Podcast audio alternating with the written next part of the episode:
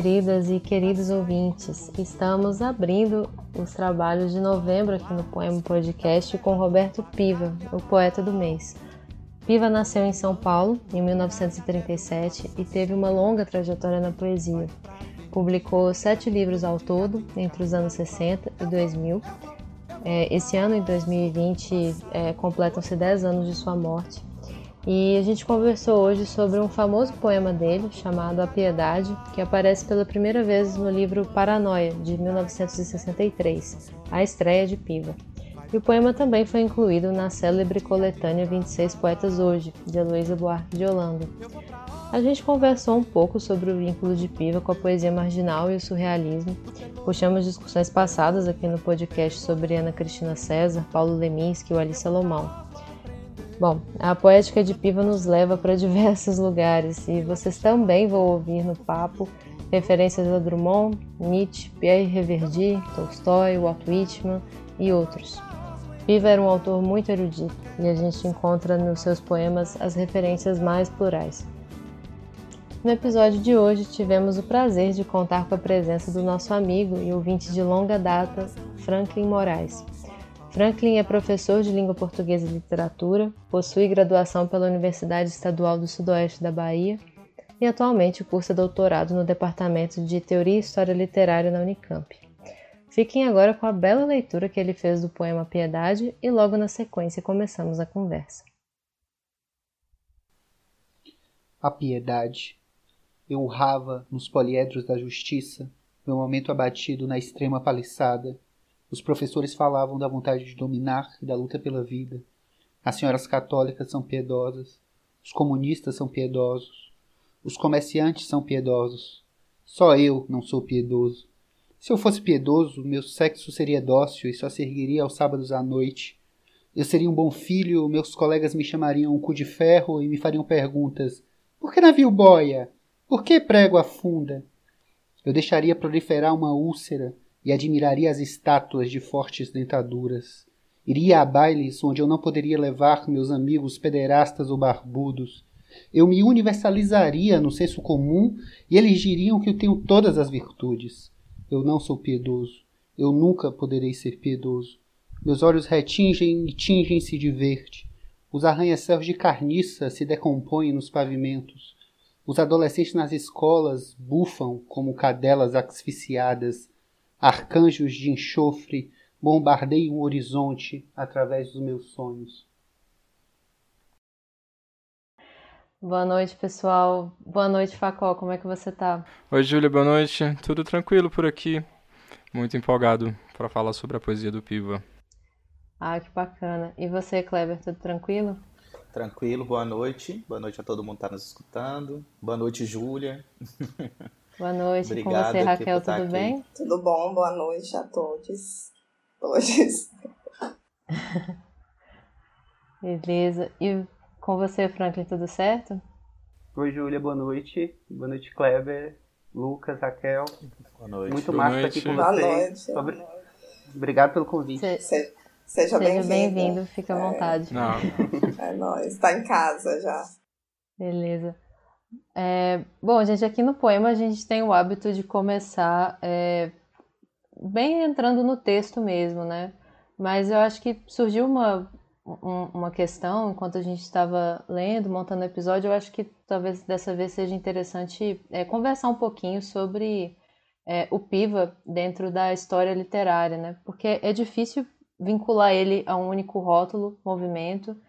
Ele geralmente é muito é, vinculado é, à poesia marginal. Às vezes as pessoas se referem a ele como poeta marginal, a um contexto contracultural dos anos 70, mas tecnicamente é, Piva não pertence muito a essa geração, porque ele começou a produzir antes, ainda nos anos 60, e, enfim, também acho que é, transitou por, por outros espaços. Ele também frequentou muito um coletivo menor de poetas surrealistas de São Paulo, e é, realmente parece muito é, próximo né, dessa dicção surrealista.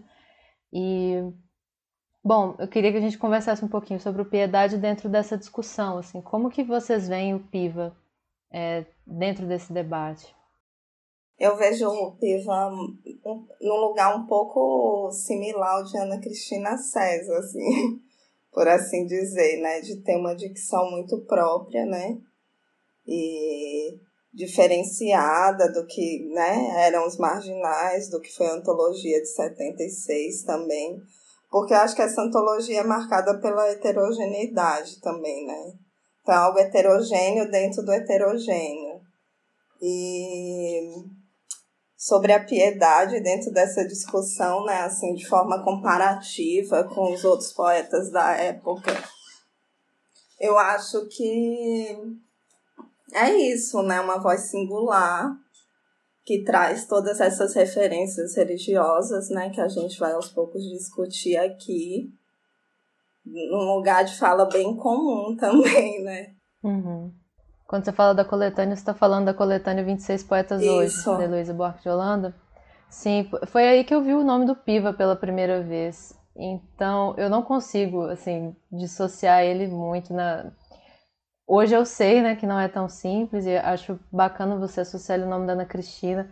No meu coração, ele está ainda muito próximo, acho que da geração mimeógrafo, porque ele tem um... Ele tem essa subversão que eu associo à poesia marginal, né?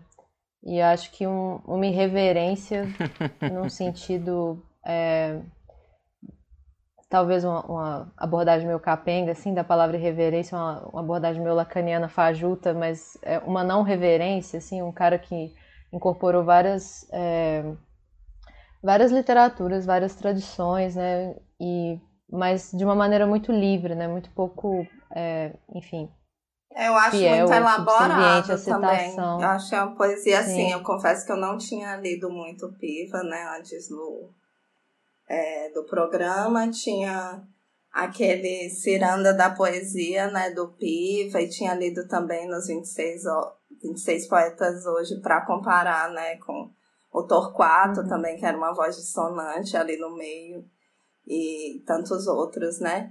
Mas é isso, me parece muito elaborado, com muitas referências, assim, não é, não é obra de fácil acesso, assim, imediato, né? Traz algumas coisas, algumas sensações, mas não, não é conclusiva, assim, por assim dizer. Não, perfeito. O, que você, o que a Júlia comentou em relação aos poetas marginais é interessante, porque a gente já passou pelo Leminski, pelo Vali, Sim. e agora a gente chega no Piva, né? Então, assim, eu fiquei me perguntando, olhando para esses quadros de diferença, né, e tentando entender qual que seria a dicção do Piva no meio desse, desse lugar que ele ocupa, sabe? E uma coisa que me chamou muita atenção e que os outros fazem, mais do que o Piva, ele, ele de certa forma, ele, ele faz a gente perceber de uma maneira mais, mais singular, é essa busca por romper na linguagem os limites, né? não só do discurso, mas também da ação do poeta nesse discurso. Eu acho que, que isso me chamou mais atenção, essa ação desse poeta nesse discurso sendo trabalhado. Me parece que o Piva ele deixa uma digital muito interessante, sabe? Um calo muito interessante de leitura, assim. E me incomoda um pouco a leitura dele, que é um incômodo interessante. Né? E que o próprio título do poema Piedade, por si, já é um lugar de incômodo. Né? E, porque esse termo piedade não é um termo simples de ser trazido para dentro de um poema para discutir. E, ao mesmo tempo, essa piedade não é algo acolhedor. Né? Porque a piedade aqui ela não está sendo acolhedora. É uma piedade que pensa em predisposição, pressupostos. Então a leitura do Piva me chega assim, sabe? Não está sendo acolhedora nem acolhida, né? Exato. Sim, legal. É, eu acho legal isso que o Kleber fala, eu concordo, concordo bastante. Eu acho que uma, uma diferença que o poema, por exemplo, A Piedade, deixa muito, muito forte assim, em relação a, ao que se chama comumente dos traços principais da poesia marginal é que a poesia marginal ela busca uma certa proximidade com a linguagem simples, né, com certas formas de comunicação é, imediatas e rápidas. Ela procura essa circulação rápida, né, e esse consumo, esse consumo rápido, o consumo na distração e tudo mais, enquanto que o, a linguagem do Piva ela vai por outra. Ela, ela é marginal no sentido de que ela chama figuras marginais para dentro de si, né? Fala do crime, fala da transgressão, recusa os valores da sociedade vigente, por assim dizer, mas do ponto de vista da do, da linguagem, do tecido verbal, do texto, assim, ela é muito elaborada. As imagens são complexas, os versos são longos, caudalosos. E, uh, e existe um, uma coisa, pelo menos nesse primeiro livro, bastante marcada, que é esse desafio da lógica, né? Que é um traço surrealista por excelência. Então, acho uma, uma coisa que o, de alguma maneira coloca ele em outro lugar, assim, que, que se parece muito com aquele do primeiro Ali também, né? Lá, mas que o Piva eu acho que tem uma uma entrada mais profunda ainda por outra por levar a linguagem a limites, né? A limites distantes da linguagem comum, para que ela tente dizer coisas distantes da do que se diz comumente, né? Eu acho que o Piva ele tem essa uma espécie de desprezo e ódio pelo banal, né? Pelo normal, que ele associa com a mediocridade, né? Então a linguagem também tem que ir para longe disso, assim, eu acho uma diferença dele em relação a essa, a essa geração como um todo. Franklin quer comentar alguma coisa? É, eu acho que eu concordo inteiramente com o Facó, no sentido de que é, eu acredito que, a, que o Paranoia é um livro que tematiza, de uma maneira geral, é, uma contestação em relação a, aos poderes estabelecidos do Estado, a justiça, a igreja, a, as faculdades. Ele se refere é, é a certa altura do, do, do livro a Faculdade de Direito de São Paulo. Então, eu acredito que existe uma veia contestatória em relação aos poderes estabelecidos, que acho que nessa visão rebaixariam a vida, ou é, diminuiriam, diminuiriam a possibilidade de uma vida potente, criativa, ativa. É, e eu acho que, de, alguma, de algum modo, isso está no poema Piedade. É, é, e eu ressalto a, o primeiro verso, o Poliedros da Justiça, é, que é justamente uma referência, eu acredito, a, a, ao Poder Judiciário, de, de fato. E, e, e, no verso, eu deixaria proliferar uma úlcera e admiraria as estátuas de fortes dentaduras. Aqui eu acho que é, poderia. É, a gente poderia pensar num, numa referência ao passado bandeirante e à memória do Estado de São Paulo é, e, por consequência, ao Estado. Né? As formas que o Estado tem de perpetuar valores, é, etc., dentro de um quadro ideológico mais amplo. Então, acho que, ideologicamente, a poesia de Piva no Paranoia é uma poesia que contesta, né? E, tematizando isso e até na própria dicção, né? É, que é também que é pouco ortodoxa, né? É, versos longos, com uma diagramação espaçada. É, então acho que, que poderia ser por aí uma chave de leitura. Sim, muito massa. E agora que você chamou a atenção para esse verso, eu pensei uma coisa também. Esse eu deixaria proliferar uma úlcera. Uhum. Lembra muito o livro do Tolstói, né? A morte de Ivan Illich. Pra, uhum. assim, agora pensando nisso. É tipo aquela existência burguesa que você vai só levando com a barriga enquanto cresce um tumor dentro uhum. de você.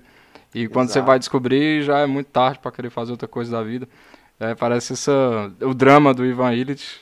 Sim. Uhum. E a úlcera, parece... não, a úlcera não é para quem não brada, para aquele que, que, que não brada. Internaliza, aquele que, né? gru, que grita, ele não tem essa úlcera, né? Sim. Porque de certa forma ele não incorpora todas essas questões de sociais que estão aí presentes. Né? Eu, eu, eu observaria também é, a relação do Piva com Nietzsche, né? Com a filosofia do Nietzsche que, que ela coloca. E, e eu acho que é, a problemática da compaixão católica cristã que o Nietzsche coloca, de alguma forma ressoa é, é, nessa ironia, nessa, eu diria até sátira, né, do conjunto da sociedade da esquerda à direita, né, dos comunistas aos comerciantes, né, é, passando pelas senhoras católicas. E, então, acho, então acho que tem uma filiação a, a essa martelada do Nietzsche na, ideia, na sentimento, na ideia de compaixão como algo positivo. Ah, incrível, gente. Eu acho que é, todo mundo tocou em pontos de contestação, né, que permeiam a poesia do Piva e que estão muito presentes nesse poema. É, achei muito interessante o Franklin ter é, destacado que é uma contestação é, aos poderes do Estado, às instituições, e acho que é realmente um poema muito anti-instituição, mas aproveitando esse gancho do que vocês disseram sobre a piedade, é, eu queria que a gente passasse mais um pouquinho de tempo nessa palavra, né? É, porque eu acho que tem um certo destaque aqui a, a contestação de, dessa, dessa palavra, de, de, desse cristianismo, né? E claro, assim, que é, acho que todo mundo tem coisas legais para comentar. Eu gostei muito do, de como o Facol completou o que o Kleber iniciou, a piedade não acolhe nem é acolhida. É, requisitar o Kleber, não sei se ele aceitaria isso, mas é, o Kleber, acho que talvez entre nós aqui seria o mais próximo de um especialista né, em vocabulário cristão. É, então, se começar pelo Kleber, é, se vocês me permitem, que como que você vê, Kleber, é, assim, a palavra piedade sendo evocada aqui, que sentido ela tem? Eu acho que no, no vocabulário cristão, eu acho que é bem complexo mesmo. E tem uma, uma blasfêmia em jogo, essa contestação ela está muito direta e assim, como que você vê mesmo essa essa dinâmica da palavra no poema? Não, perfeito. A questão da piedade, como você disse, que é uma, uma palavra cristã muito forte, né? Se a gente pega a palavra para analisá-la. Inclusive eu lembro de La Pietà, né? Que é uma escultura muito importante do Michelangelo e que uhum. tem uma, uma força muito grande, digamos assim, de expressão essa piedade né, entre mãe e filho, né, que está ali dentro de, de uma relação familiar que é muito grande, e mais do que isso, né, porque a religião ela toma isso como mote também para construir, de certa forma, todas as relações que permeiam a humanidade. Né? Ou seja, uma relação de amor ela está pressuposta uma relação de piedade. É, só que a palavra piedade ela vem sendo esgarçada, ela vem perdendo o seu tom no ambiente religioso, principalmente por quê? Porque a piedade ela pode ser associada com dó, sentir-se pena, né? E daí que afasta a ideia de empatia, porque empatia é você se colocar junto com o outro. Piedade, ter dó, no, da forma como é contestado aqui, na realidade é um lugar onde você olha de cima, né? e é um lugar de, em que você coloca o outro num lugar de pressupostos, né? num lugar de preconceitos. Então, trazer isso para essa paliçada, como ele coloca ali, para essa barricada de guerra, é pensar a palavra, na realidade, brigando com o seu significado. Né? Eu vejo por É aí. interessante pensar a questão da piedade enquanto ritual religioso, né? Faz parte uhum. da liturgia, o pedido de piedade e tudo mais. Então, uhum. acho que a quebra é direta, mas tem essa relação que vocês apontaram, né? Muito bem do da própria revolução da linguagem, né, dos revolucionamentos e sobreposições de palavras que são feitos e de imagens, né, principalmente. Eu acho que o que mais me chocou foram os sentidos que os sentidos dados, né, de dentadura de estátua, de pederasta, sabe? Tem essa coisa, né, urbana que é própria do do Piva mas eu acho que está colocado mesmo a oposição, uma oposição através da linguagem mesmo, né? É. É, e a piedade parece que ela joga muito mais com uma instituição do que com uma, uma relação, né? do que com uma, com uma afetação, digamos assim, né? entre os sujeitos. Então a palavra ela acaba ganhando um corpo institucionalizado então o Piva também está jogando com essa institucionalização da palavra. Sim. Eu acho isso Total. importante de dizer também. É, é interessante isso que você fala, Kleber, porque lembra uma coisa que a Eliane Moraes fala em algum dos pós-fácios que nós lemos para que estão nas obras completas do Piva, porque ela fala que ele vem de uma tradição, ele assim, se inscreve numa tradição que pode ser chamada de individualista, de poetas individualistas, de um, o romantismo, o decadentismo e tudo mais, mas ao mesmo tempo na poesia do Piva tem um grande desejo de comunidade, né? De tem sempre amigos, os outros, assim, tem sempre comunidades, ele está sempre em tribos e essas tribos, esses marginais estão sempre muito presentes dentro da poesia dele. E é muito interessante porque que você, o que você me falou. O, ah, desculpa. Porque o que você falou me lembrou desse comentário dela. Justamente porque você fala que ele recusa, recusa a piedade como valor cristão, como valor cultural cristão, mas isso poderia ser sinônimo de, de recusar a consideração pelo outro dentro da sua da sua poesia e da sua forma de existência e não é o caso, né? Existe não. uma existe Separação. uma consideração pelo outro muito forte na poesia do Piva, existe um desejo de comunidade fortíssimo que pode, pode, pode dizer que é uma coisa nietzschiana também. É, então, bom, muito interessante. É, eu acho exatamente que, a, como Facó disse, é, é um valor, né? É um valor cristão que é muito forte e muito importante, né? Na, nas práticas, nas trocas sociais.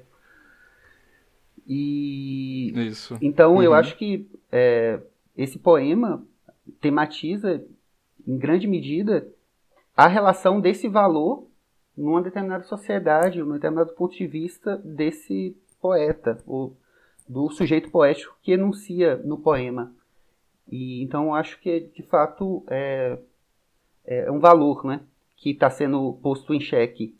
E é, eu pensei também, é, complementando um pouco o que Facol vinha falando dessa, desse grupo, né, que eu acho que é uma coisa muito forte, principalmente no Paranoia, que é essa tematização de uma confraria de poetas e de amigos, né, mortos ou não, vivos ou, ou mortos. Né? Então, é, o, Alcipécora, por exemplo, fala que a poesia de Piva é embebida de literatura. Né? É uma poesia que fala de literatura o tempo todo e sente literatura, etc. Então, eu acho que é, esse, esse grupo, né, essa dimensão de grupo, é muito importante para a leitura, é, principalmente do Paranoia. Sim. Ah, isso é super interessante. Só um último comentário. Porque essa, esse embebimento de literatura, não sei, esse caráter de ser embebido de literatura da poesia do Piva se faz de uma maneira muito surrealista também, que aproxima muito a poesia dele do sonho, porque ele fala, Mário de Andrade, vamos por onde hoje à noite. ele encontra todo mundo na rua.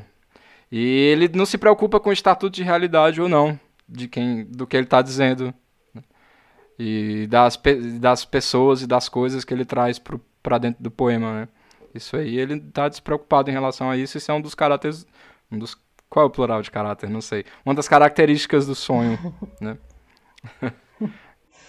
A gente achei incrível e acho que é, a partir dessas reflexões sobre a palavra piedade, a gente é, refletir sobre esse sentido da, da comunidade já é muito rico mesmo para pensar um, uma espécie de aspecto é, metapoético, né, do poema, assim, é, isso, né, que o Franklin trouxe mais diretamente para um esse self de poeta, né, que está recusando essa certas esferas de uma vida social para reafirmar com mais intensidade é, uma é, uma filiação né, a, um, a, um, a um coletivo de pessoas, a, a, uma comunidade que é muito atravessada pela, pela vivência na literatura, né?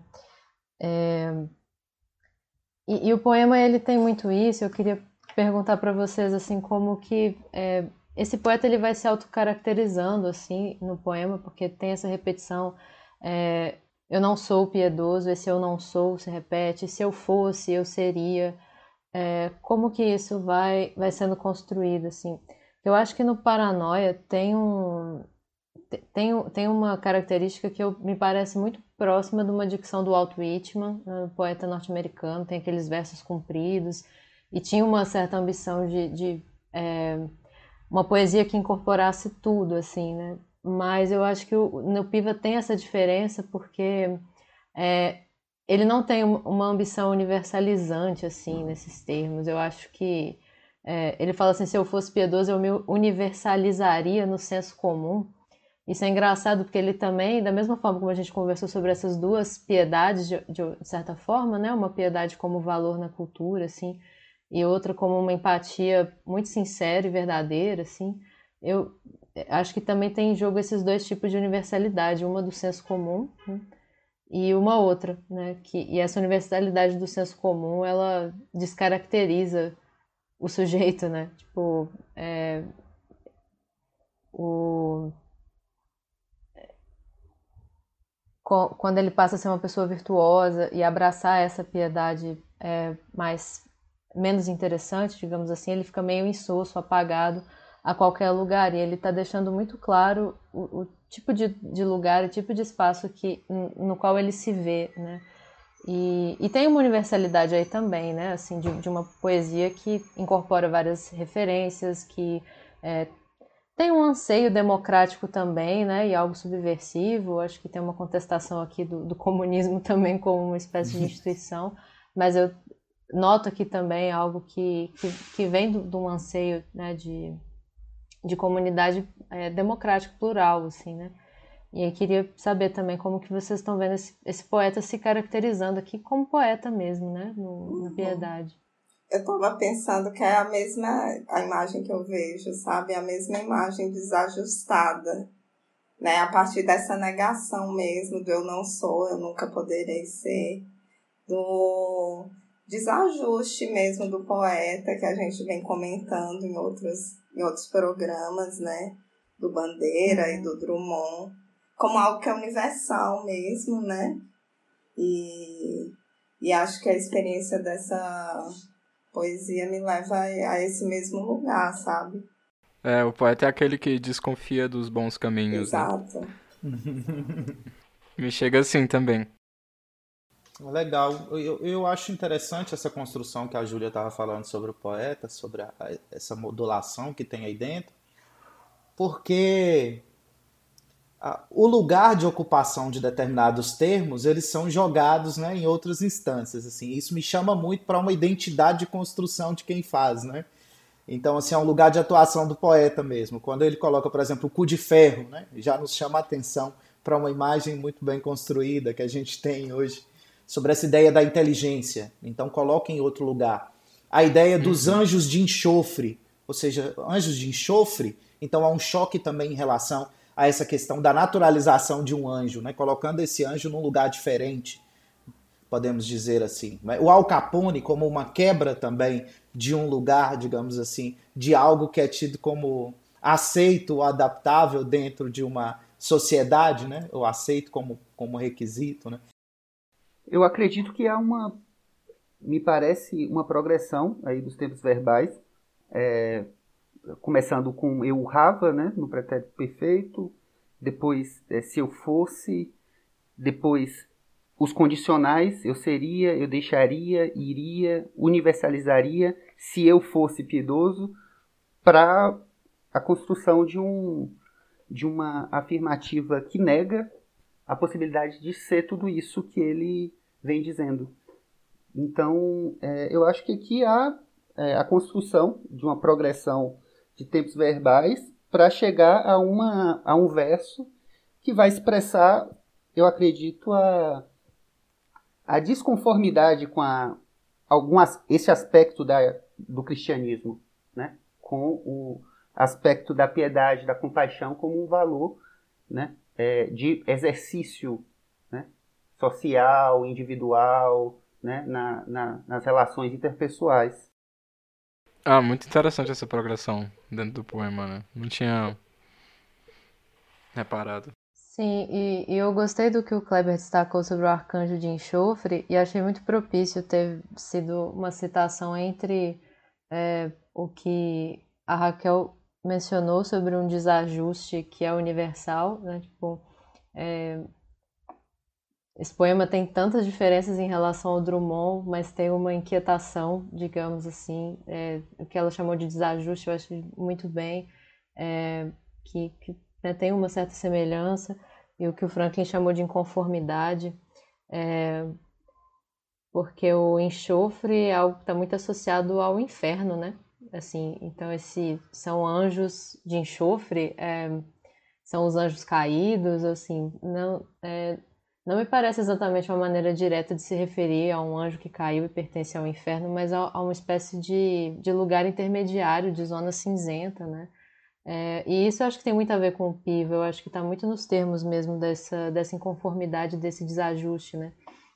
Ele sempre dizia que queria, é, ambicionava ou buscava encontrar uma poesia experimental que é, tivesse é, uma vida experimental envolvida, assim, e passasse por uma experiência experimental. E eu acho que isso tem muito a ver com o que a gente falou sobre esse trânsito dele pelos movimentos né, dos anos 60, 70 e até mais contemporaneamente. E, e, tem, e, e eu acho que essa caracterização do poeta realmente como alguém muito movimento, né? É algo que eu que está muito forte para mim nesse, nesse poema. É verdade, né? Tem essa figura do poeta sempre se movendo, ele está sempre entre as coisas, né? Tá em trânsito. Uhum. Sim, e é interessante porque essa parte que a Júlia voltou, não, não é essa não. A parte em que fala sobre a questão do eu me universalizaria, ela me parece que é uma, uma imagem central de mudança. Eu não sei se vocês concordam comigo. Porque ela começa com eu me, me universalizaria no senso comum e eles diriam que tenham todas as virtudes. Aí depois ele vem, eu não sou piedoso. Eu nunca poderei ser piedoso. Mas tem uma outra imagem que me parece ser uma imagem de esperança, que quando aparece o verde, e depois, obviamente, ele, esse verde ele some, né? Ele vira um, uma carniça né? dos prédios. Então, assim, é muito imagético também você pensar Sim. esse lugar de quem se descobre que tem um live de esperança e depois isso é desconstruído olhando para esses prédios, sabe? Assim. Sim. Como é um prego que novamente afunda. É legal que você destacou também. Acho que a gente já está meio que tomando rumo para a escolha dos versos, né? Preferidos. E... já gastou o seu, viu, Cléber? Mas o Cléber estava aqui meio que matutando, né? Qual que eu vou escolher, aquela prévia. E ele destacou os dois trechos, assim, que eu achei muito. Sabe, eu não vou matar os dois trechos, mas um deles é esse. Não, um é esse último, né? Vou falar logo. Que é esse dos arcanjos de enxofre. Chega de mistério. É o penúltimo. Dos arcanjos de enxofre, né? É, bombardeio no horizonte. É, é uma imagem, né? Extremamente interessante. E dos olhos, meus olhos retinem e tingem-se de verde.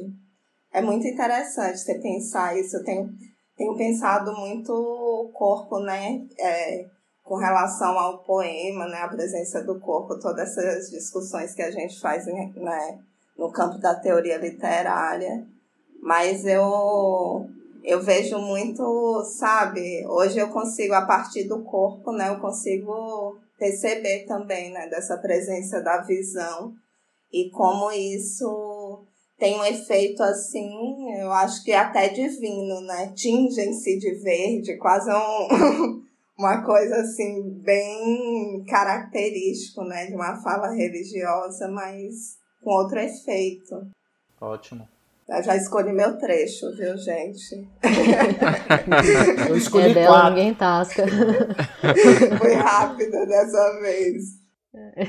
Eu gosto também desse último verso e acho que é, eu acho que tem muito uma forma muito bonita assim da gente compreender a importância dessa dessa, dessa poesia surrealista, assim, pro Piva, né? De que é, eu acho que é uma. Ele não tá só se referindo a isso, assim, como.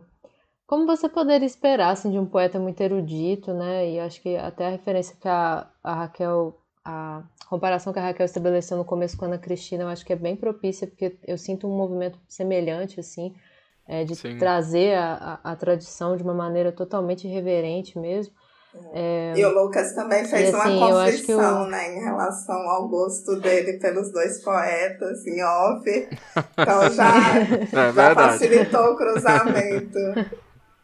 Sim. Sim. E eu acho que vocês leram de uma maneira muito bonita, assim, essa, essa zona mais imagética, né, como o Kleber falou, eu acho que é, é muito assim, o, o que o é, eu acho que são nesses momentos que a poesia do Piva é muito sensorial, assim, e, e realmente é, arrebata a gente de uma maneira mais intensa, pelo menos para mim, assim.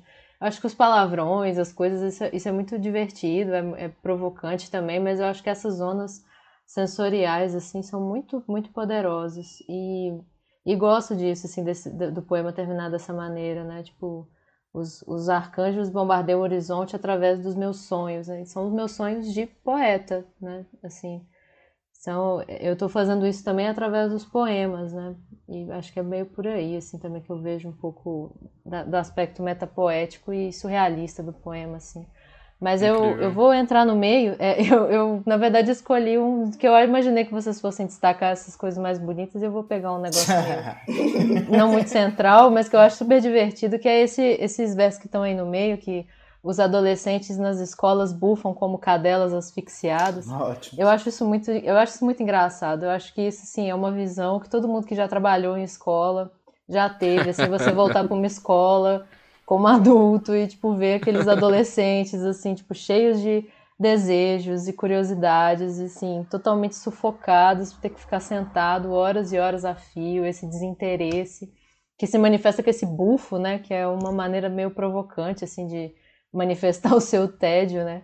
Eu acho que, assim, entre o professor lá que ele dá uma zoada no começo e os adolescentes que ele também zoa, eu acho que ele tá mais simpático aos adolescentes e eu acho simpática essa maneira uhum. é, caricata de falar dos alunos na escola, assim.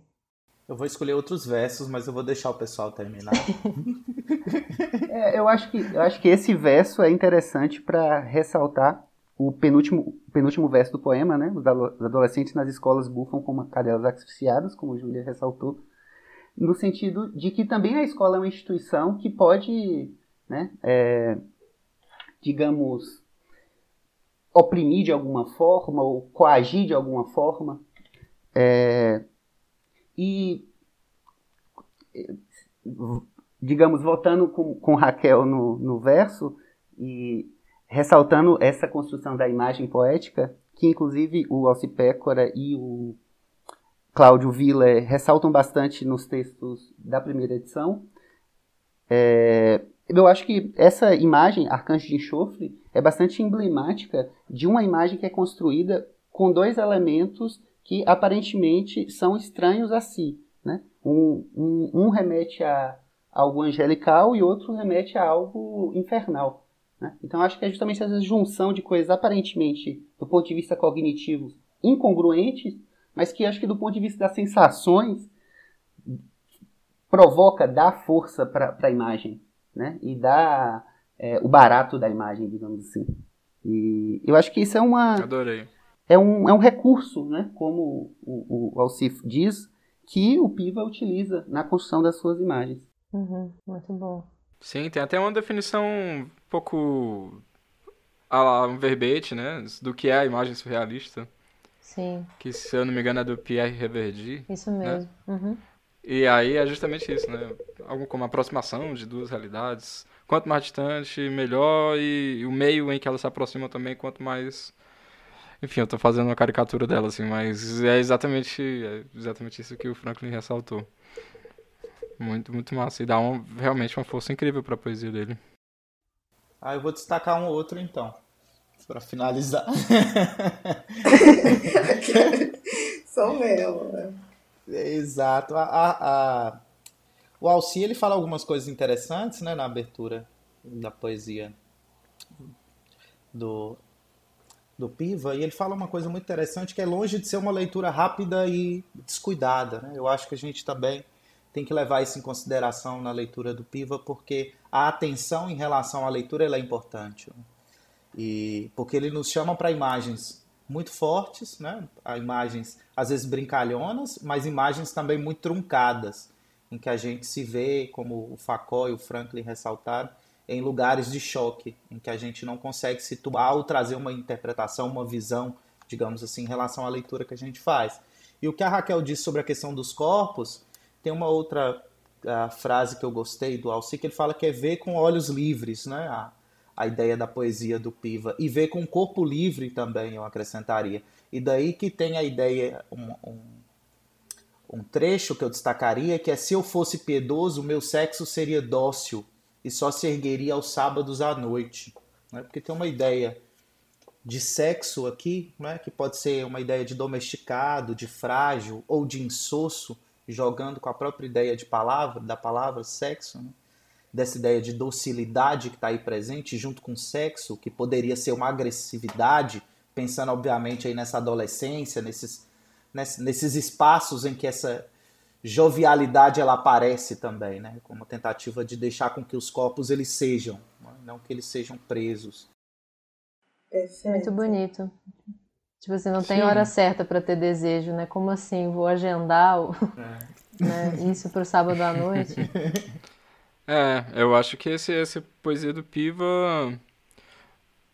pegando um pouco isso muito legal que o Kleber falou, ela traz uma dimensão uma dimensão política do desejo, né? Porque é uma, uma poesia que é uma forma de confronto com o estabelecido, com, a, com o normal, com o próprio fato de anunciar as coisas que ele está anunciando é uma espécie de blasfêmia, né?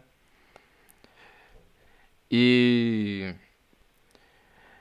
e aí você se pergunta assim, como que a como que a sexualidade se insere nisso, né? Por que é que ela é uma por que é que ela é uma, vamos dizer, por que é que é político, né? Por que é que é um, uma matéria de transgressão e por que é que é uma matéria de normalização também, né? Uhum. Antes de transgressão, por que é que é uma matéria de normalização?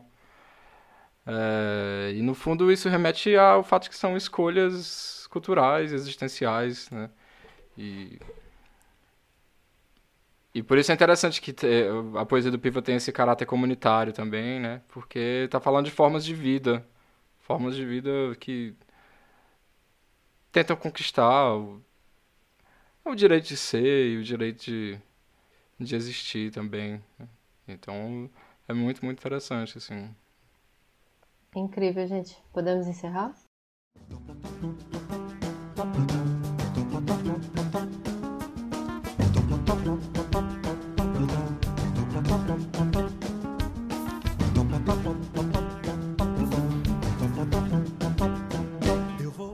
É isso, pessoal, terminamos por aqui. Muito obrigada a todos vocês que chegaram até aqui na escuta.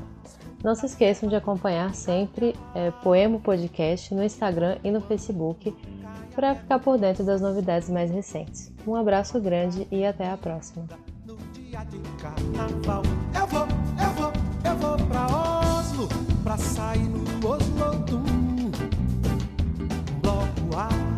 Da terra.